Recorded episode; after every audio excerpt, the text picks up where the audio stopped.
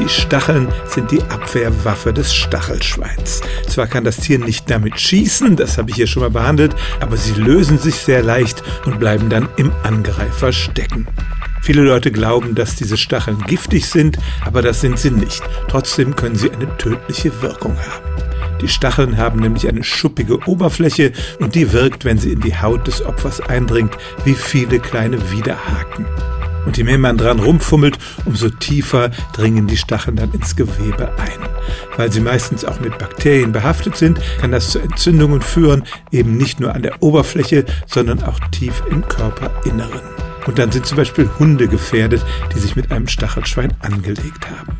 In unseren Breiten leben die ja nicht. In Südeuropa kommen ein paar Arten vor. Aber wenn Sie zum Beispiel Ihren Hund mit in den Urlaub nehmen und er macht so eine unangenehme Begegnung mit einem Stachelschwein, dann sollten Sie ihn sofort zum Tierarzt bringen, denn die Entfernung dieser Stachel ist gar nicht so einfach. Also giftig sind die Stachelschweinstacheln nicht, aber sie können bei anderen Tieren zu tödlichen Infektionen führen.